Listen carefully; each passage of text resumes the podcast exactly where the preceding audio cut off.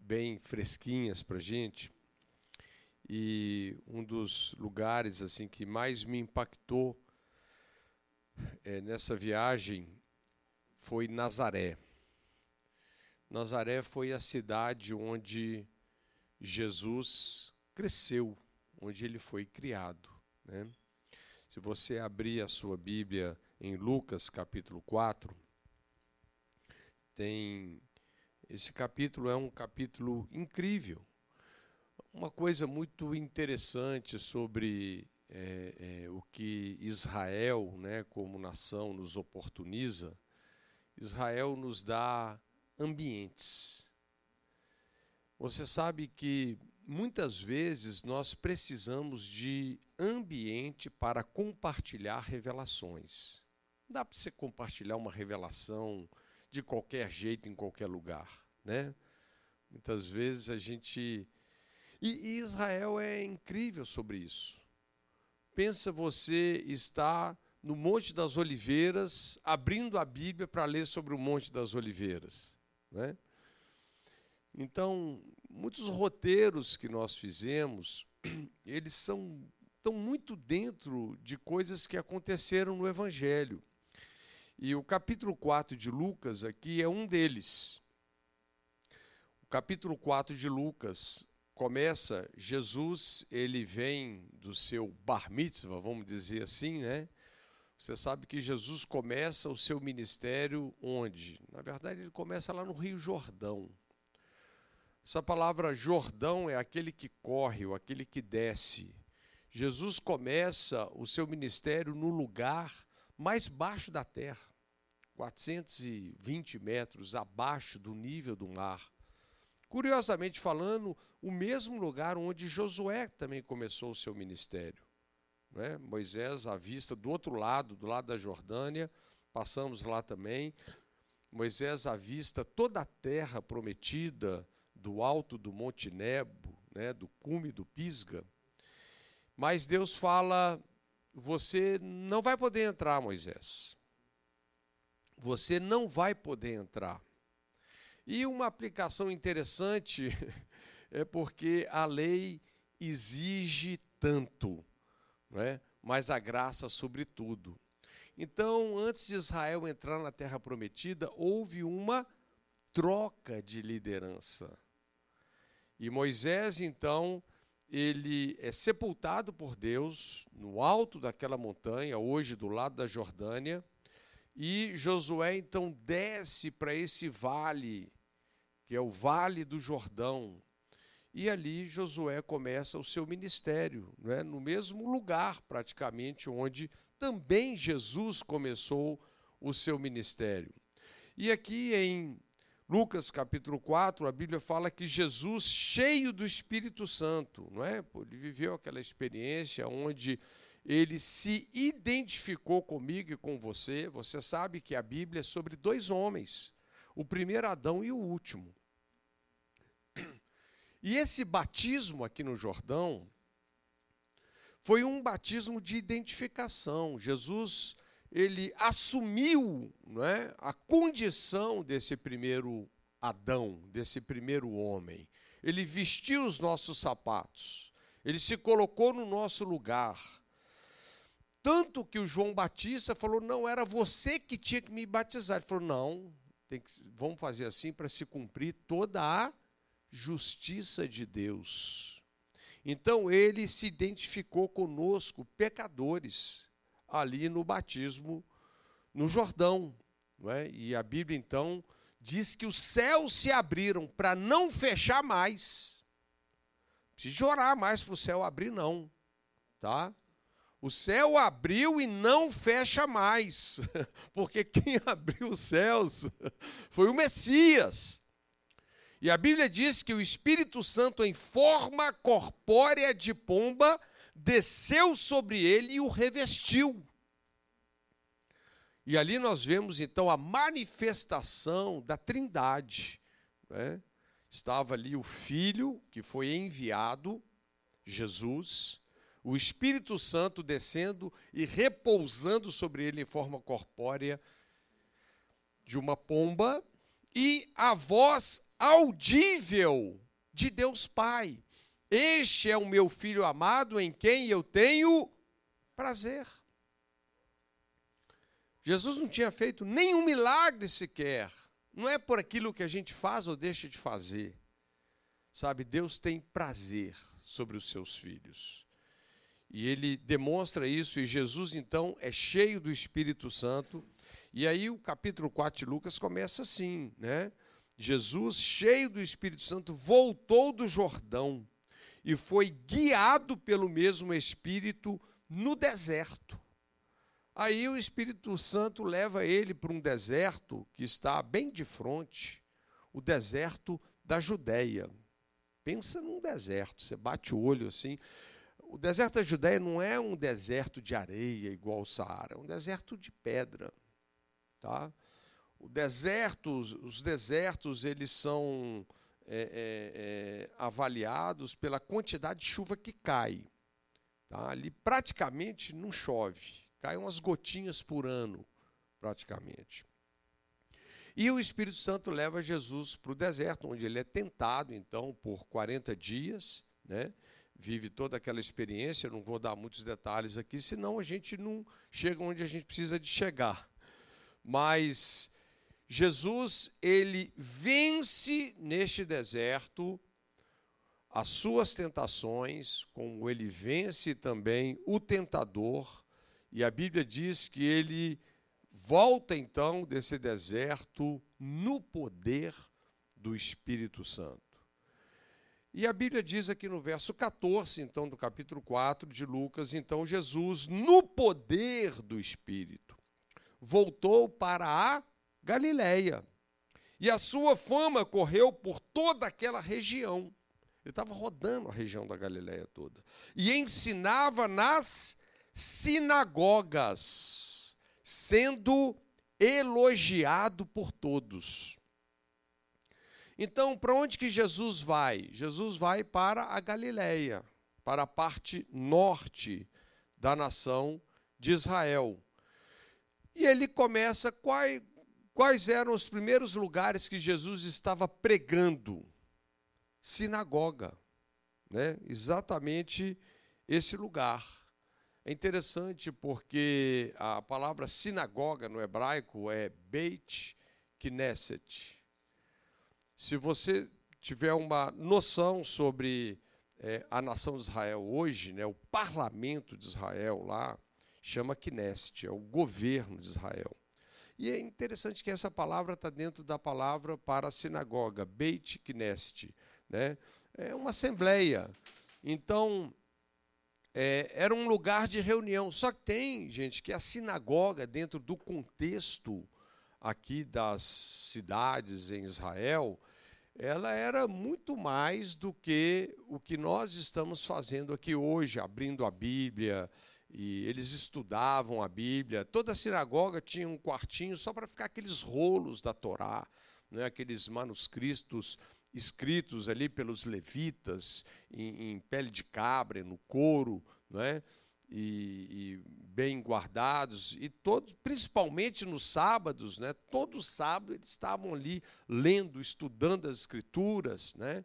Onde tem esse termo aí, a paraxá, que é a porção de cada encontro, eles liam, comentavam, mas a, a, sinagoga era mais do que isso. A sinagoga na cidade, nas cidades judaicas, ela era como a prefeitura também, ela era como uma delegacia. Né? Se precisava-se de julgar uma pessoa, de levantar um tribunal, isso acontecia também na sinagoga. Né? Nós temos vários relatos aqui é, de coisas desse tipo que então é, estavam acontecendo. Né? Eu estou dando essa visão geral pelo que aconteceu aqui em Nazaré. Jesus, então, estava pregando em muitas sinagogas, tá certo? Nessa grande região ali, a Galileia, tá certo?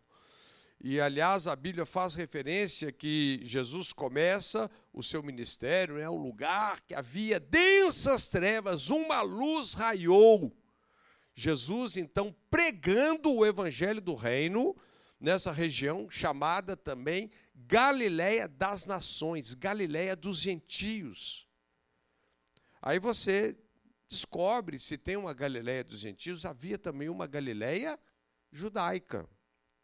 Mas a Galileia era toda essa parte norte e fazendo de uma história longa curta, ele estava, ele começa rodando hino, dando essa preferência, né, principalmente aos judeus que se reuniam ah, nessas sinagogas. E é claro que isso incluía também alguns gentios que, é, é, por interesse pessoal, participavam disso. Né? E Jesus estava então falando em todas essas sinagogas e tem esse detalhe aí, ó, do verso 15, Lucas 4:15. E ensinava na sinagoga sendo elogiado por todos. Essa tradução diz o que? Glorificado por todos. Agora, o que é que Jesus faz então? Olha o verso 16. Jesus foi para Nazaré, onde ele havia sido criado. Ele cresceu ali. Nós tivemos a oportunidade de visitar um site, um, um, lugar hoje em Nazaré. Eles desenvolveram um projeto muito legal que chama Nazaré Village. Né? Então, ali, o, o povoadozinho de Nazaré é uma réplica de tudo que havia na Nazaré dos dias de Jesus. Tudo. É, como era a sinagoga, as casas, o que as pessoas faziam, a prensa do azeite, a tecelagem. Um lugar muito interessante, sabe? Muito legal. E eles remontam aquela cena.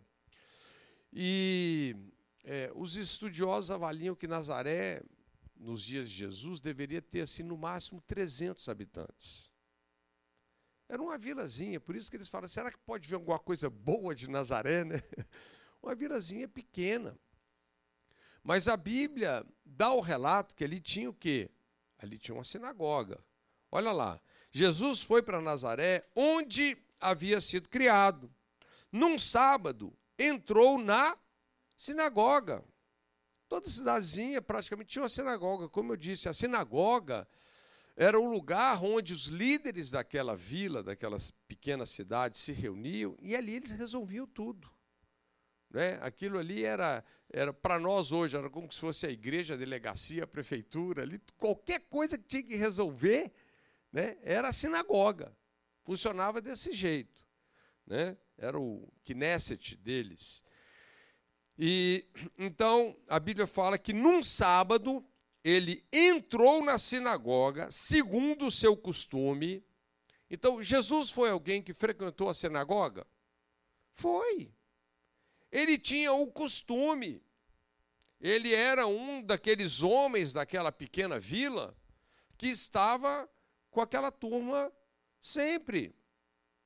Agora eu te pergunto: você mora numa cidade com 300 habitantes? Qual é a possibilidade de você não conhecer uma pessoa da cidade?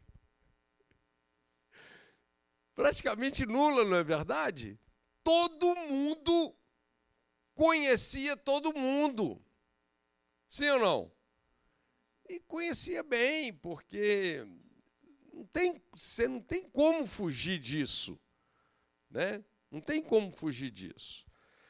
Então vamos lá ele diz, né? Num sábado entrou na sinagoga, segundo o seu costume, e levantou-se para ler. Na verdade, aqui, depois ele até devolve o livro aqui para o assistente, né?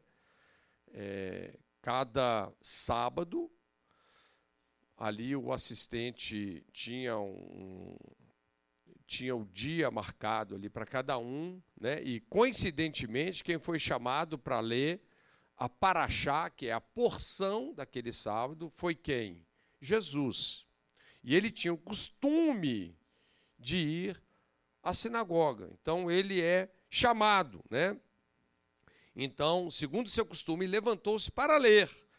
Então deram o livro do profeta Isaías. É interessante, deram. Jesus não foi lá e escolheu, hoje eu vou ler o, o, o profeta Isaías. É? A pessoa que o convidou para ler deu o que ele iria ler. tá certo?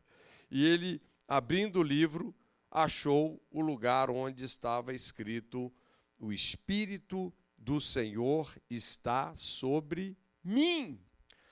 Porque ele me ungiu para evangelizar os pobres, enviou-me para proclamar libertação aos cativos e restauração da vista aos cegos, para pôr em liberdade os oprimidos e proclamar o ano aceitável, o ano da graça do Senhor. Ele então lê essa porção. Agora, a gente estava discorrendo aqui em todo o capítulo, capítulo 4, começa exatamente com essa experiência quando Jesus é revestido de poder lá no Jordão. É interessante porque quando Jesus nasceu, ele foi anunciado como Senhor. Ele foi anunciado como Rei dos judeus. Mas nada que fizesse menção ao seu ministério de pregação, ensino, cura de enfermos, é, é, libertação de demônios, nada disso. Mas quando o Espírito de Deus o revestiu, a partir desse momento, Jesus passou a viver em função do propósito da unção que passou a repousar sobre ele. Ou seja, quando Deus unge uma pessoa, Deus unge para algo específico. Eu quero dizer que tem uma unção para você, para algo específico. Não é? Que é muito importante você saber o que as Escrituras ou o que Deus reservou de uma forma muito específica para você. Jesus sabia claramente identificar a unção e o chamado dele pelas Escrituras. Então, quando ele lê essa porção, essa paraxá, vamos colocar assim, lá nessa sinagoga em Nazaré, essa vila que ele foi criado, passou vários anos da sua vida, assim que ele acabou de ler, a Bíblia diz que todo mundo cresceu o olho sobre ele. Por quê? Porque ele já tinha passado por várias sinagogas na região da Galileia, e já começaram a divulgar muitas coisas que ele estava fazendo. Então todo mundo cresceu o olho em Jesus, querendo ouvir alguma coisa dele. Olha aí para você ver. Acompanhe aí comigo no verso 20. Né? Diz aí: Tendo fechado o livro, Jesus o devolveu ao, ao assistente e sentou-se. Todos na sinagoga tinham os olhos fixos nele. Então Jesus começou a dizer: aqui foi o problema. Na hora que Jesus falou isso aqui, aí o bicho pegou.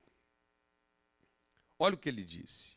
Hoje se cumpriu a escritura que vocês acabam de ouvir. Na verdade, ele estava dando testemunho do que aconteceu com ele no Jordão. Mas é interessante porque essa profecia, queridos, era a profecia aguardada. O Messias era a pessoa mais esperada da nação. E agora, de repente, Jesus, né, na visão dos nazarenos lá, o filho de José, chega, lê a profecia mais importante de toda a nação para eles, porque Isaías foi esse profeta messiânico, e ele declara abertamente: cumpriu, eu sou ele. Aí o negócio, negócio aqui ficou tenso, né? E Jesus continuou a falar. Olha, olha o testemunho sobre ele. Então vamos lá. Hoje se cumpriu a escritura que vocês acabam de ouvir. Todos davam testemunho dele e se maravilhavam das palavras cheias de graça. Não eram palavras de graça, eram palavras cheias de graça que lhe saíam dos lábios e perguntavam. Olha a pergunta dos caras. Não é esse o filho de José? então, Jesus disse: Jesus leu o coração dos caras. Né? Sem dúvida, vocês citarão para mim o provérbio: médico, cure-se a si mesmo. Médico, cure-se a si mesmo. E eu fiquei pensando, né, o que é que Jesus queria dizer fazendo essa abordagem para todas aquelas pessoas, incluindo os líderes que estavam dentro daquela sinagoga. Na verdade, que aquela pequena vila, eles viram Jesus apenas como filho de José. E na perspectiva de toda aquela vila, onde todos se conheciam muito bem, a família de José, na perspectiva deles, não encaixava com quem deveria ser o Messias. Tipo assim, médico, cura-te a ti mesmo. Né? Olha, é, se você fosse o Messias, você teria uma família melhor.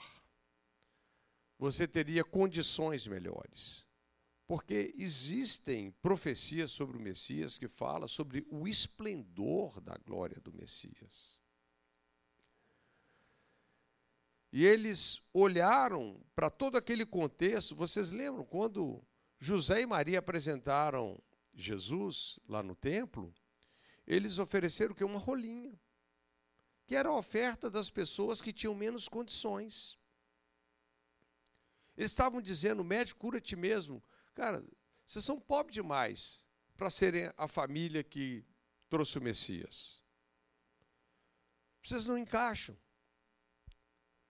E talvez, queridos, sobre você Pode ser que muitas pessoas olhem para você e te vejam inadequado para muitas coisas, mas quando o Espírito de Deus está sobre a sua vida para algo, fechou. Simplesmente deixa Deus fazer o que ele designou fazer através da sua vida.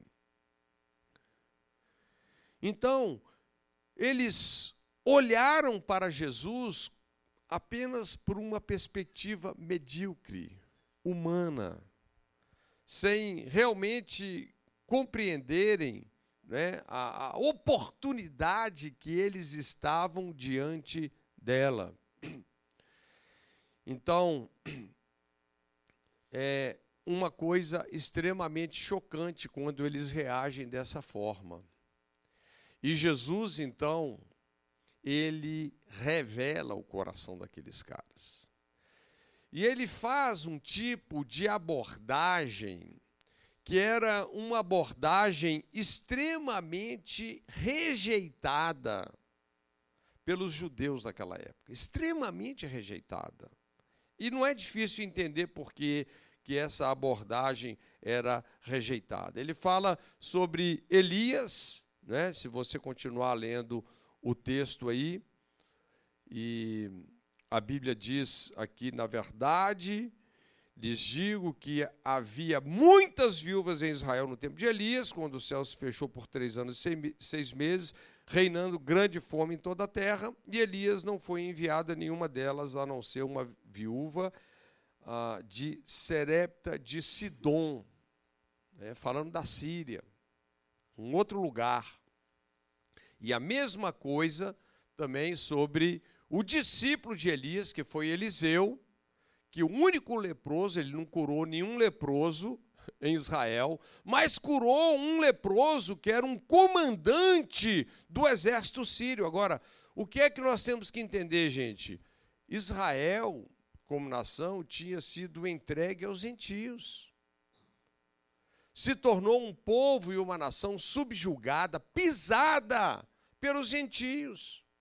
Nessa época, agora mesmo, aqui, é, é, nos dias de Jesus, Israel estava subjugada pelo Império Romano, mas foram duramente subjugados por vários inimigos em épocas diferentes. E qual era, assim, o baluarte de todo judeu? O dia que o Senhor restaurar a nossa sorte, nós vamos ficar como quem sonha. Ou seja, aquela visão daquele Estado judeu restaurado, os inimigos vencidos, mas de repente Jesus começa a falar o quê? Jesus começa a falar da dureza deles. Jesus começa a falar que é, a maneira que o coração deles estava se posicionado estava tendo mais favor para um gentio do que para um judeu. E isso daqui gerou aqui uma, uma reação naquela sinagoga que está bem clara aqui. Né? A Bíblia fala, é, verso 28, acompanha aí. Todos na sinagoga, ouvindo estas coisas, se encheram de ira. Os caras ficaram endemoniados. Os caras ficaram endemoniados. E tem muita coisa aqui que não não está no texto, mas fica muito claro da gente pegar dentro do contexto de como as coisas funcionavam, né? como eu disse para vocês, é, a sinagoga né, era um lugar onde as pessoas eram, eram julgadas nos dias de Jesus, aqui falando dessa Israel do tempo bíblico, um profeta é, declarar uma profecia que não era de Deus, qual era a pena disso? Apedrejamento. Né? Então, esse tipo de abordagem que Jesus fez foi uma abordagem que gerou ira. Olha, quando a Bíblia fala ira aqui, pensa, pensa numa coisa séria. Agora, é, enxerga um pouquinho a situação. Né? Nós estamos falando de um grupo lá, talvez assim, de 100 homens, tá? dentro do contexto. Se você pega uma comunidade de 300 pessoas, né? um pouco que tinha 80, 100 homens, tirando mulheres e crianças, onde todo mundo conhecia todo mundo. Jesus conhecia cada pessoa daquela como ele era conhecido por eles. E agora esses caras estão assim cheios de ira e eles o que? Batem o martelo, não é? Ali sentenciando Jesus à morte. Foi exatamente o que aconteceu aqui. Olha que interessante. Todos na sinagoga, ouvindo essas coisas, se encheram de ira e, levantando-se, expulsaram Jesus da cidade. Foi a cidade que ele cresceu. Essa aqui foi a sinagoga que ele ia todo sábado, durante os dias da sua vida. Pensa você, você frequenta uma igreja, né? Toda a sua vida e por um certo por uma certa razão, as pessoas reúnem. Te... Você não você não está expulso só aqui da sinagoga, não. Você está expulso desse bairro. Você não pode nem morar aqui perto. Então, a Bíblia fala: levantando-se, expulsaram Jesus da cidade e o levaram até o alto de um monte sobre o qual a cidade estava edificada para que de lá pudessem atirá-lo abaixo. Eles falam que na essa sentença de apedrejamento, né, é, vamos dizer, a, julgar a pessoa de um despenhadeiro está dentro da sentença de apedrejamento. Ou a pedra bate nele ou ele bate na pedra. Mas era uma maneira, vamos dizer, o que eles dizem, era uma maneira mais confortável para essas pessoas queriam executar a sentença de morte. Era mais confortável, porque pensa assim, uma pessoa por apedrejamento, ele não, ele não morre instantaneamente, não. Você tem que julgar muita pedra para você realmente matar uma pessoa. Né? E você imagina Jesus convivendo com todas aquelas pessoas, todos sabiam quem ele era. Viram Jesus desde pequenininho ali, sendo crescendo, né? Então o que que eles preferiram? Eles preferiram levar Jesus num monte, né? E esse é um dos lugares, um dos meus lugares preferidos de Israel. Tem um monte em Nazaré chamado o Monte do Precipício, onde eles levaram Jesus para empurrar ele lá de cima, né? Para ele literalmente esborrachar lá embaixo. Né? E cumprir, então, de uma forma, vamos dizer, é, menos traumática para todos, tanto para quem ia matar como para quem ia morrer, né? aquela sentença. Os caras ficaram, olha, isso daqui, Jesus foi interpretado aqui como um falso profeta ele foi interpretado como um cara que estava vendendo a nação, que estava valorizando mais os gentios que oprimiam Israel do que o próprio judeu. Mas é interessante, né, gente? A gente pode tirar muitas conclusões erradas quando o nosso coração está só nesse mundo. E Jesus, ele era Joe, né? De outro mundo. Ele veio trazer um outro reino. Ele veio revelar é, e resolver problemas muito mais sérios, muito mais profundos do que se podiam imaginar, que estavam dentro dessa sentença. Ele me ungiu para evangelizar os pobres, pôr em liberdade aqueles que estão em prisão, restaurar a vista dos cegos, libertar os oprimidos e anunciar um tempo de graça. E o que ele veio fazer não era uma coisa que se limitava aos judeus. Eles não tinham coração para entender isso. Jesus veio libertar toda a descendência do primeiro homem, do primeiro Adão. E qual era, qual é o princípio que Deus lançou mão, né? Uma justiça que vem pela fé. E, infelizmente, é, Nazaré, né, que até é interessante a palavra Nazaré está relacionado com consagrado, consagração. Essa, a, na raiz dessa palavra tem uma coisa interessante, tem a palavra broto. Né? Você se lembra ali, Isaías 11, a Bíblia diz que do tronco de Jessé, ou seja, Israel era uma nação, cortou a árvore, sobrou um tronco.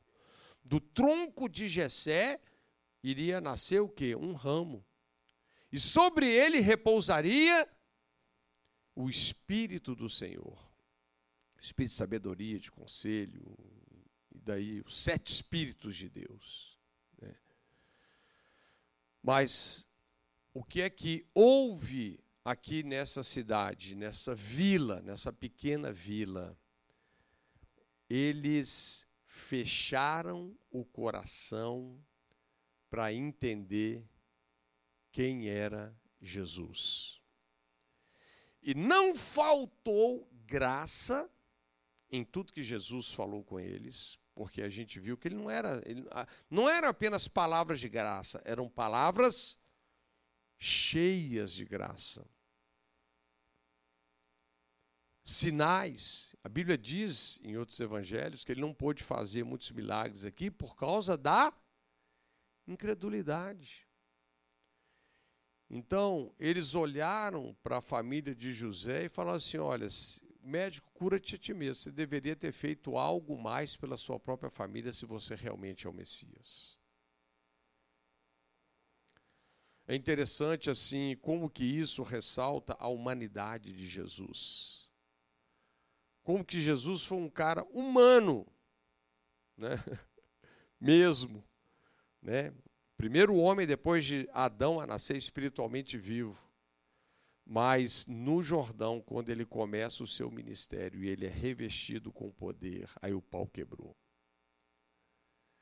Mas essa vila, a vila onde Jesus foi criado, eles fecharam o coração para crer nele. Eles o julgaram na sinagoga, o condenaram à morte Levaram ele no alto desse monte para de lá o precipitar. É uma vista, esse monte é uma vista incrível. Desse monte, diante desse monte, está o vale de Gisrael, o vale do Armagedon. Vale enorme. Né? A palavra Gisrael é o vale onde Deus semeia. E eles o condenaram à morte. Quando levaram ele lá, né? Olha o que a Bíblia diz aí, acompanha comigo. A Bíblia diz assim: O levaram até o alto do monte sobre o qual a cidade estava edificada, para que de lá pudessem atirá-lo abaixo. Verso 30. Jesus, porém, passando pelo meio deles, foi embora. Passando pelo meio deles, foi embora. Isso aqui foi uma coisa pesada. A Bíblia não há mais relato que depois disso Jesus tenha voltado a Nazaré. Nunca mais voltou. O próximo verso diz: E Jesus foi a Cafarnaum, cidade da Galileia.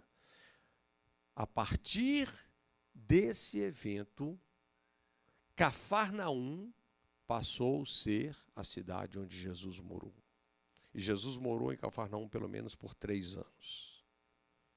Ali no, no centro da Galileia, à margem do mar da Galileia. Mas é, eu fiquei assim. É, criou um impacto no meu coração isso, sabe? Um lugar que Jesus conhecia todo mundo, era um conhecido por todos. Uma cena como essa, Jesus ir embora e nunca mais pisar lá. Isso é a incredulidade. Sabe, não existe nada que que fere mais o coração de Deus do que a incredulidade. Às vezes a gente pensa que o problema é o carnaval, que que né? muita gente está fazendo essas coisas estão fazendo aí por causa o que está na raiz? A incredulidade, isso aí. Hoje, queridos, a verdade, a verdade verdadeira, como Jesus anunciou aqui, o pecado é uma causa resolvida. Mas a única maneira de você fazer valer isso é adentrando a justiça da fé. É crendo no Messias. Então, é, sei, sabe? Acho que essa pequena vila aqui tem algumas lições muito fortes assim para nos ensinar sobre é, sabe a tendência que nós temos de julgar segundo a, a nossa vista o nosso próprio parecer e não segundo a reta justiça de Deus. A já estava falando agora, tem um movimento de Deus acontecendo em algumas universidades lá nos Estados Unidos, a primeira coisa que os caras fazem é se levantar para achar que eles é, querendo fazer o papel do Espírito Santo. Não, isso aqui é de Deus, não é, isso não sei o quê, isso não sei o quê. né?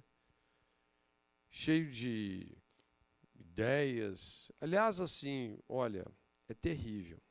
Quando o homem deixa de ter um coração aberto para conhecer a Deus e começa a tentar a explicar a Deus, isso aí só vai dar coisa ruim. Né? Vai entrar numa religião sem fim. Uma religião que, por mais bem intencionado que as pessoas possam ser, eles trocam as coisas, invertem os valores.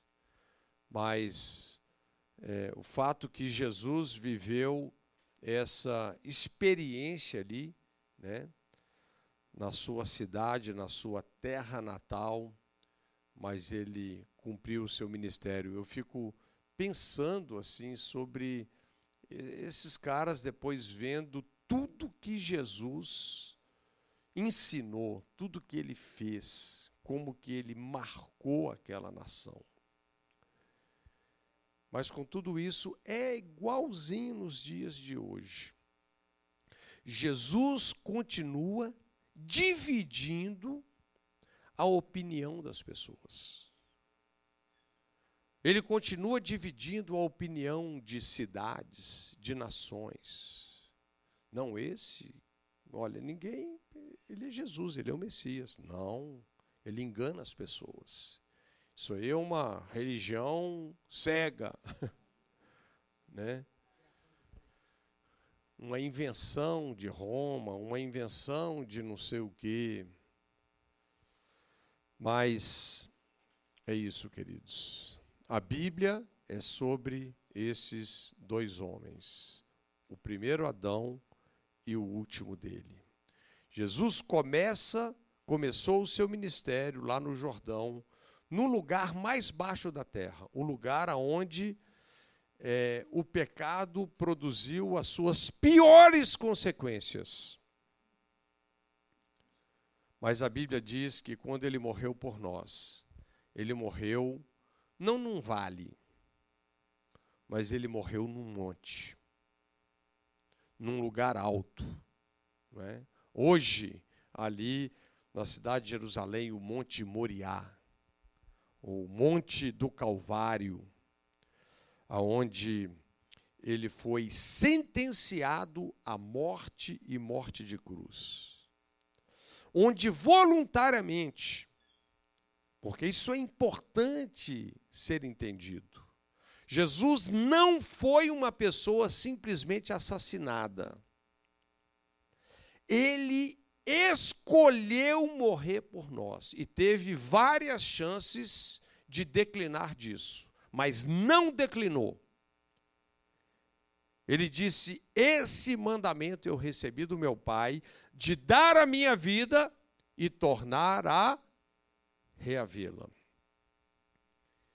E ali no alto do Monte Moriá, Monte Calvário, onde Abraão também ofereceu o seu filho em oferta a Deus.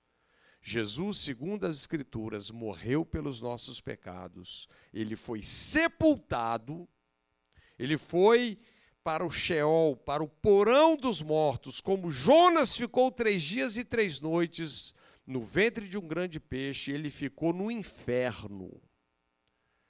Mas a Bíblia diz que ao terceiro dia, a morte não pôde suportar o Filho de Deus. Ele ressuscitou para ser o caminho, a verdade e a vida. E a boa notícia do Evangelho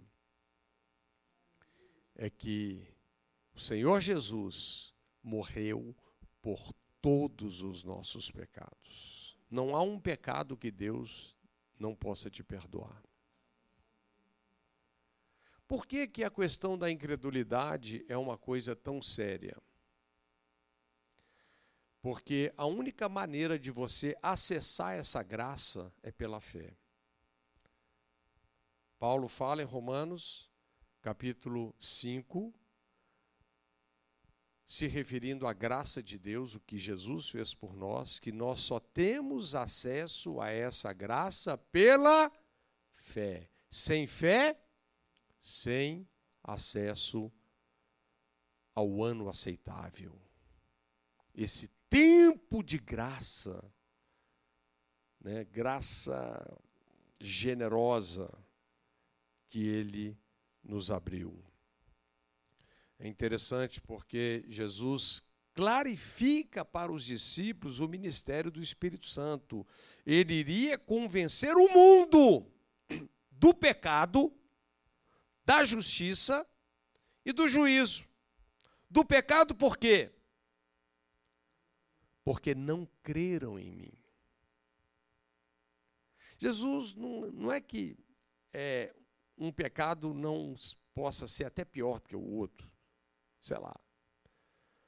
Mas por que, que ele foca não creram em mim? Porque quando nós colocamos a nossa fé em Jesus, genuinamente, todos os nossos pecados são perdoados. É a fé em Jesus que provoca essa experiência de novo nascimento, de termos um espírito recriado, regenerado, como a palavra fala, né? Sendo regenerados não por uma semente corruptível, vinda de Adão, do primeiro Adão, mas por uma semente incorruptível, que é a palavra viva e permanente em vós. Então o Espírito Santo iria convencer o homem do pecado, porque não creram. Não creram. Quem sabe depois muitos em Nazaré foram convencidos por essa unção que foi derramada. E Deus continua alcançando o coração das pessoas que estão cegas, que estão presas aí na incredulidade do pecado porque não creram em mim, da justiça porque eu vou voltar para o meu pai, e do juízo porque o príncipe desse mundo já está julgado. O diabo já perdeu. E se você crer em Jesus e deixar com que o Espírito de Deus forme em você de forma clara essa identidade de filho, você não apenas vai participar do reino, você vai passar a demonstrar o reino. Você não só vai fazer as mesmas obras que Jesus fez, mas você vai fazer até maiores. Porque, na verdade, você vai entrar no ministério dele. As pessoas pensam que elas têm. Ah, não, o meu ministério. Não você está compartilhando alguma faceta de um ministério que é do corpo de Jesus, que é de Jesus. E Jesus basicamente fez quatro coisas: ele pregou, ele ensinou, ele curou enfermos e expulsou demônios. E qual era o objetivo dele? Buscar e salvar aquilo que se havia perdido. Não é aquele, é aquilo. Tudo que se perdeu. Pensa tudo que o primeiro homem perdeu quando ele pecou. Jesus trouxe de volta. E nós estamos nesse processo de redenção que vai culminar. Começa com o novo nascimento, a redenção do espírito, Vamos vivendo uma redenção da alma, renovação da mente dentro de um processo, mas vai culminar com a redenção do corpo. A Bíblia diz que aquilo que é mortal vai se revestir de mortalidade, o que é corruptível vai se revestir de incorruptibilidade. Dir-se-á então a palavra: tragada foi a morte pela vitória. Tremendo, né, queridos? Feche os seus olhos um pouquinho.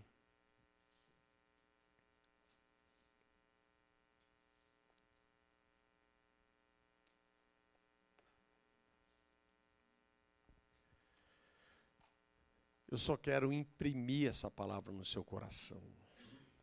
Tudo é possível para aquele que crê. tudo é possível aquele que crê. Se alguma coisa tem ficado para trás na minha vida ou na sua vida,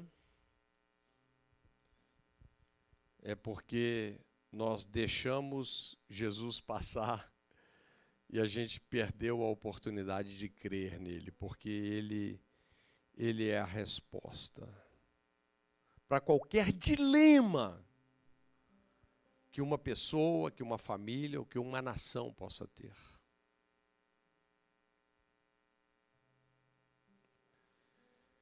A coisa mais importante é eu e você levarmos a palavra de Deus a sério. Porque tudo que está escrito neste livro está escrito para o nosso proveito. Se nós não misturarmos fé, como diz Hebreus capítulo 4, não terá proveito. Mas tudo que nós misturamos fé aqui é nosso. É para a nossa redenção. É para o nosso desfrute e para o nosso transbordo. Deixa o Espírito de Deus te guiar por esse princípio. O princípio de crer. Uma fé que move montanhas e que faz coisas maravilhosas, porque Deus é contigo. Obrigado, Jesus, pela Sua presença. Obrigado pelo seu amor.